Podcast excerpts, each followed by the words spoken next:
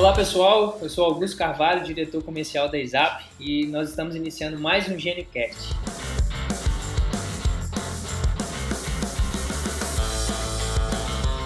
O tema de hoje é serverless, um assunto que tem sido bastante falado na, na área da computação. E para isso nós convidamos o nosso arquiteto de soluções sênior, Valdeci Júnior, para estar conversando aqui conosco hoje. Bem-vindo, Júnior. Boa tarde, Augusto. Tamo aí. Vamos, vamos tentar debater esse tema aí e ver o que, que, essa, que essas soluções podem trazer pra, de benefício para os nossos clientes. Legal. Obrigado pela disponibilidade, viu, Júnior? Júnior, é, esse, esse assunto tem sido muito falado, algumas pessoas confundem acerca do tema serverless, porque ele na tradução literal é sem servidor. Serverless computer é computação sem servidor. Mas não é bem assim, né, Júnior? Existe um servidor ali. Eu queria que, ao iniciar essa conversa, você explicasse para a gente um pouquinho o que, que é essa arquitetura de software serverless. Bom, acho que para a gente iniciar e até assim consolidar um pouco os conceitos, vamos falar um pouco do, do, da arquitetura em si, da arquitetura de software em si. É, basic, o que é uma arquitetura de software? Basicamente, é, é, uma, é uma análise do, da, dos componentes de uma determinada solução, de uma determinada peça de software, é, considerando ali diversos fatores, como desempenho, escalabilidade, performance, segurança é, e etc. E, e, o que, que é definido nisso? A gente é feita essa análise para definir algumas coisas. O que, que são definidas? Então, a linguagem de programação mais adequada para aquela solução, a, o banco de dados que vai ser utilizado, os padrões e protocolos de comunicação entre esses componentes e também a infraestrutura que seria necessária para rodar essa aplicação. É, e aí começa, aí nessa questão da infraestrutura, a gente tem vários modelos. Então, antes até de falar do serverless, é bom até entender essa questão aí da, da, da infraestrutura. Porque, assim, normalmente, é, assim, até, bom, até um tempo atrás aí, é, não, se, não se tinha esse conceito de nuvem, né? não se tinha esse conceito de cloud computing. Ou, ou existia, mas era muito pouco difundido. Então, a maioria da, das infraestruturas eram infraestruturas locais, que a gente chama de infraestruturas on-premise. Nesse modelo on-premise, é aquela salinha do servidor lá, normalmente, vulgarmente falada, uh, que fica ali dentro da empresa, onde a própria empresa é responsável por adquirir todo o equipamento de, de hardware, as licenças necessárias, por provisionar ali toda, toda a capacidade computacional que ela vai utilizar é, para suas soluções, e isso tudo dentro da, tua, da, da própria empresa. Esse modelo tem, tem vários problemas aí, inclusive a necessidade da empresa gerenciar todo, todo essa, esse hardware que está ali, gerenciar o acesso a esse data center, a esses servidores, é, garantir que num eventual incidente, sei lá, uma queda de energia, ou mesmo um acidente, um incêndio, alguma coisa, que tudo continue funcionando. Então é um grande desafio. Então, um, um outro modelo que evoluiu a partir disso é a questão do cloud computing, da computação em nuvem. Nesse modelo, a, a, a, empresa não precisa mais se preocupar em gerenciar esses recursos de hardware internamente e tem, existe um provedor de nuvem que vai ser responsável por fazer esse gerenciamento. Então, é, a empresa deixa o, o, nosso cliente aqui, ele deixa de ficar, de se preocupar em adquirir hardware, em adquirir é, servidores, em, em gerenciar acesso a servidores e passa a se preocupar mais é, na questão do software, em, em conseguir é, implantar a aplicação, suas soluções é, em servidores, em data centers na nuvem e garantir a, a escalabilidade e a, a alta disponibilidade de suas aplicações. Só que aí ainda existe o gerenciamento de, de, de servidores. Embora eles não estejam dentro da empresa, eles estejam na nuvem, ainda é responsabilidade do cliente fazer as manutenções necessárias nesses servidores, é, instalar os patches de segurança necessários. Então, assim, ainda existe um trabalho de gerenciamento de infraestrutura, porque ainda, isso ainda fica sob responsabilidade é, do cliente. É claro que esse modelo de, de, de, nuvem já traz diversas vantagens aí, né? principalmente na questão da, da elasticidade Porque, e, e na questão do, do, custo, porque o custo, nesse caso, é sob demanda. Ou seja, o cliente ele vai pagar pelo que ele utilizar e quanto utilizar, em quanto tempo utilizar. Enquanto que na, na, no on-premise, é, ele tem um servidor lá para atender uma, uma aplicação específica que, que tem o acesso de 10 mil usuários. No dia que precisar 20 mil, 20 mil usuários acessarem aquela aplicação, não tem como aumentar aquele servidor. Ele teria que comprar um novo servidor físico e colocar dentro da empresa. Não faz muito, é algo que, que é muito. O custo disso é muito grande. Uhum. Além de, de todo o, assim, os problemas operacionais disso, porque assim, a dificuldade de gerenciamento. No caso da nuvem, não. A elasticidade te permite aumentar ou diminuir capacidade de, de computação ou capacidade de armazenamento quando houver necessidade. Mas ainda existe a necessidade de fazer isso. É, esse é o ponto. Quando a gente fala de uma, de uma arquitetura serverless e uma arquitetura serverless passa por uma infraestrutura serverless, é, como você falou, a tradução literal é sem servidor, mas ainda existem servidores. A grande diferença é que esses servidores, o cliente não precisa se preocupar com eles. Em outras palavras, é, uma arquitetura sem servidor é, é uma maneira de você criar e executar aplicações ou serviços sem precisar gerenciar nenhuma infraestrutura. Acho que esse é o grande ponto. Ou seja, a aplicação continua sendo executada em servidores, mas esses servidores são totalmente gerenciados pelos provedores de nuvem e não há mais a necessidade do cliente provisionar, escalar, manter é, esse, esses servidores ou esses é, bancos de dados ou esses sistemas de, de armazenamento. Essa é a grande questão. Entendi, Júnior. Então, se eu estou usando um, servidor serverless, uma arquitetura serverless, desculpa, é, eu estou usando ele para desenvolvimento de um aplicativo, eu, eu preciso apenas fo focar naquele aplicativo, no código. Toda a parte de provisionamento, capacidade de processamento, atualização, tudo isso fica a cargo do provedor. É mais ou menos isso, né? Exatamente. É, a grande, essa, inclusive, é uma das grandes vantagens, porque o, o cliente ele consegue focar no seu negócio em si, na sua aplicação.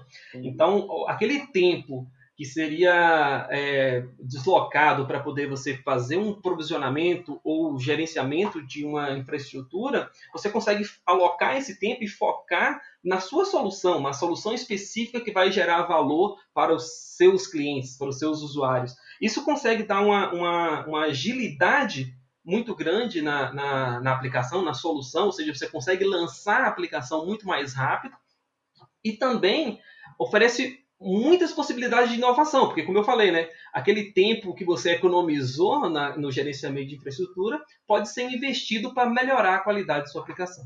Exatamente, Júnior. A gente vai falar um pouquinho mais para frente sobre um dos benefícios desse modelo de arquitetura, mas você já antecipou. A gente economiza tempo e a gente bem sabe que tempo é dinheiro, né, Júnior? Com certeza. E você já falou um pouquinho, não sei se você quer complementar, é, no que essa arquitetura pode beneficiar o modelo de negócio do cliente e que tipo de negócio, pensando assim no mercado que a gente tem hoje, os mercados que mais estão aderindo a desenvolvimento de novos produtos, novas tecnologias, tem algum tipo de negócio que se beneficia mais desse estilo de arquitetura, João? Assim, primeiro falando do, dos benefícios. Uh, eu citei essa questão da agilidade, das possibilidades de inovação, mas tem, tem outros, e acho que outros que são bem interessantes. É, talvez o grande impacto, assim, o, o, o que vai ser mais sentido pelos clientes é a questão da redução de custos. Porque se você pensar que uh, aquela arquitetura cloud que, que, eu citei anteriormente, onde você, uh, o provedor de nuvem te fornece o data center e você vai lá e provisiona recursos à medida de sua necessidade, sob demanda. Ok, isso isso já, já existe uma redução de custo aí, porque, como eu falei, você não precisa ficar se preocupando com a aquisição de hardware. No entanto, é, para você garantir que sua aplicação tenha é, escalabilidade, esteja altamente disponível, que é a questão de, de, sei lá, se por algum motivo acontecer algum desastre natural lá, determinado data center falhar ou, ou, perder conectividade, sua aplicação continuar funcionando em outra. Então, aí essa é a questão da alta disponibilidade. Para você ter esses, esses atributos, você vai, vai, além da questão do gerenciamento, você vai precisar ter, provisionar mais máquinas, provisionar mais servidores, e você vai acabar tendo aí um, um certo custo de manter isso é, escalável e, alto, e altamente disponível. Quando a gente está falando de serverless, você, isso tudo já está inerente no modelo. Então, o provedor de nuvem que vai te oferecer uma solução de algum serviço serverless já está contemplado nisso tanto a questão da escalabilidade quanto a questão da alta disponibilidade. Então, e além disso, você é cobrado apenas quando você utiliza. Veja que tem uma pequena diferença aí. No modelo de cloud computing, você tem uma máquina, assim, grossamente falando, você tem uma máquina lá na nuvem que ela vai estar tá lá ligada e você pode aumentar ou diminuir, mas ela vai estar tá o tempo todo ligada e você vai ser cobrado pelo tempo que ela está ligada. No modelo serverless, não. Não existem máquinas para você gerenciar, não existem servidores. Você vai ser cobrado apenas quando a sua aplicação, o seu, a sua solução for utilizada por algum dos seus clientes. Então, não existe aquele custo de ociosidade, porque no modelo anterior, se tu aplicar para você garantir que em algum momento algum cliente teu acesse a tua aplicação, a sua máquina precisa estar ligada. Então você é, paga mesmo ela estando ocioso, ociosa. No caso do serverless, não. Você vai ser cobrado apenas quando de fato alguém utilizar aquela, aquela aplicação. Então, a redução de custo nesse caso é gigantesca. Assim, é claro que existem diversos cenários de aplicações e varia muito de aplicação para aplicação, mas esse, via de regra, a redução é muito grande. E tem as, outras questões, né? a questão que eu falei da agilidade, ou seja, é possível lançar muito mais rápido um, uma aplicação, porque você não precisa se preocupar com o provisionamento de infraestrutura, nem gerenciamento disso. E, e se você pensar, uh, um cliente ele, ele vai lançar um, uma nova solução no mercado e ele quer fazer um MVP para avaliar qual a aceitação do mercado para aquela determinada solução. É, faz muito mais sentido para ele utilizar um modelo serverless porque ele consegue validar isso de forma muito mais rápida de, e de forma muito mais barata do que ter que provisionar toda uma infraestrutura para lançar algo que nem ele sabe se vai ter uma aceitação positiva ou não do mercado. Então, assim, é, é um, inclusive um dos, dos, uma das formas, um dos cases que a gente pode utilizar aplicações servers, quando você não tem a previsibilidade de qual vai ser o, o, o acesso, o número de acessos ali da, da tua aplicação. É, existem outros dois pontos que eu acho que é importante da gente falar, que é a questão da escalabilidade, ou seja, é, a aplicação, a, a infraestrutura serverless, ela já possibilita que a tua aplicação escalar automaticamente, ou seja, não importa se você vai ter 5 ou 50 mil usuários, você não precisa se preocupar com isso, já, é, já está inerente ao modelo ter essa capacidade de escala. E se, citando até o, o exemplo do MVP, é, aquele MVP lançado ali, se ele der certo, se a coisa bombar, é, ele não precisa se preocupar em provisionar uma nova arquitetura para o ambiente de, de para a solução final. Aquela mesma, aquela mesma arquitetura ali já pode ser utilizada porque ela já é automaticamente escalada. E a questão que eu falei anteriormente da alta disponibilidade. Então, no modelo serverless, via de regra, os serviços também já são altamente disponíveis e tolerantes à falha. Falha aqui nesse caso que eu estou me referindo a a infraestrutura. Então, falhas da infraestrutura, eles já são tolerantes porque já estão. É, é uma aplicação global que a gente fala, né? ela já está é, disponível em vários pontos do globo, justamente para garantir essa questão de alta disponibilidade. Entendi. Então, resumindo, Júnior, os três principais benefícios, você explorou eles muito bem, de, de forma muito clara. Primeiro, economia de tempo. Eu não preciso despender do meu time, e geralmente são pessoas de um nível pleno, de um nível sênior, para fazer toda a gestão da infraestrutura de servidores, para ficar uhum. preocupado uhum. com aprovisionamento, atualização, entre muitas outras configurações que são recorrentes. Ou seja, no serverless isso tudo fica a cargo do provedor cloud.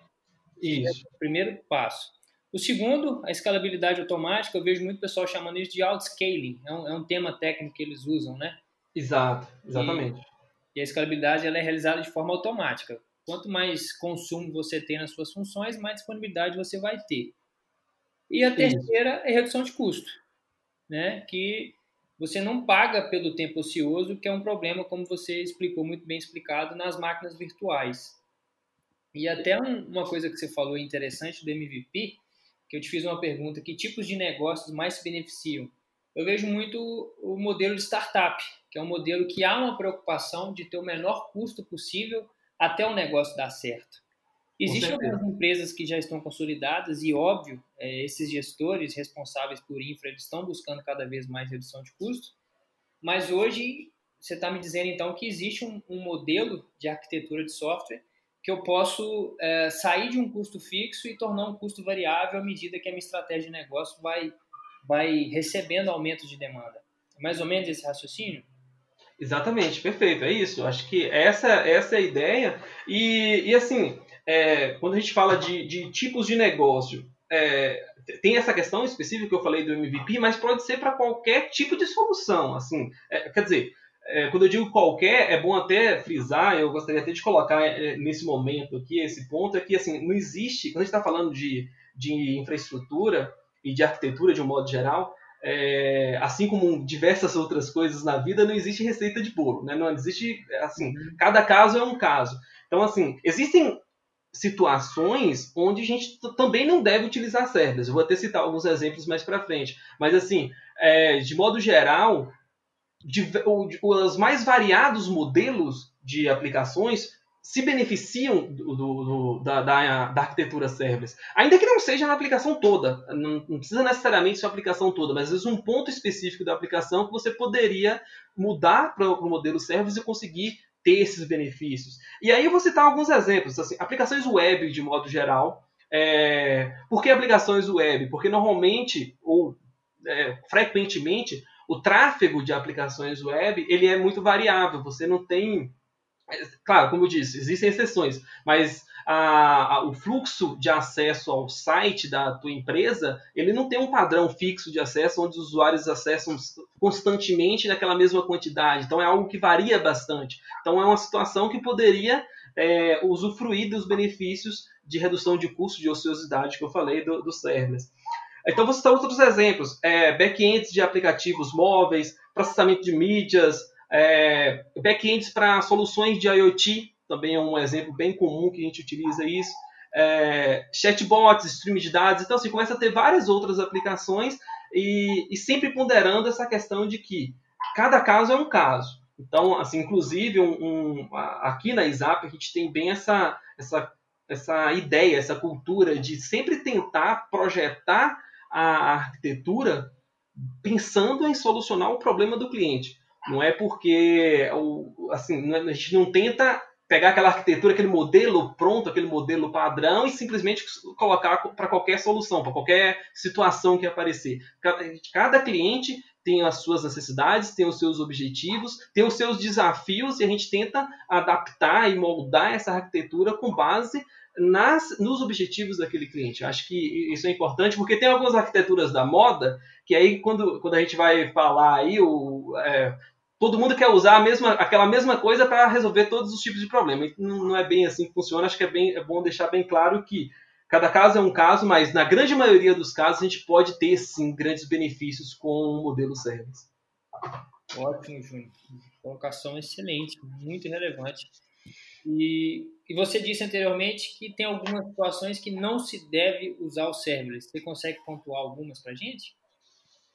Sim, a, Assim, de modo geral, o, o, serverless ele vai ser utilizado, ele vai ser, você vai conseguir é, usufruir de todos os, aqueles benefícios, você é, ter mais ganho de, de redução de custo, de, de escalabilidade, etc.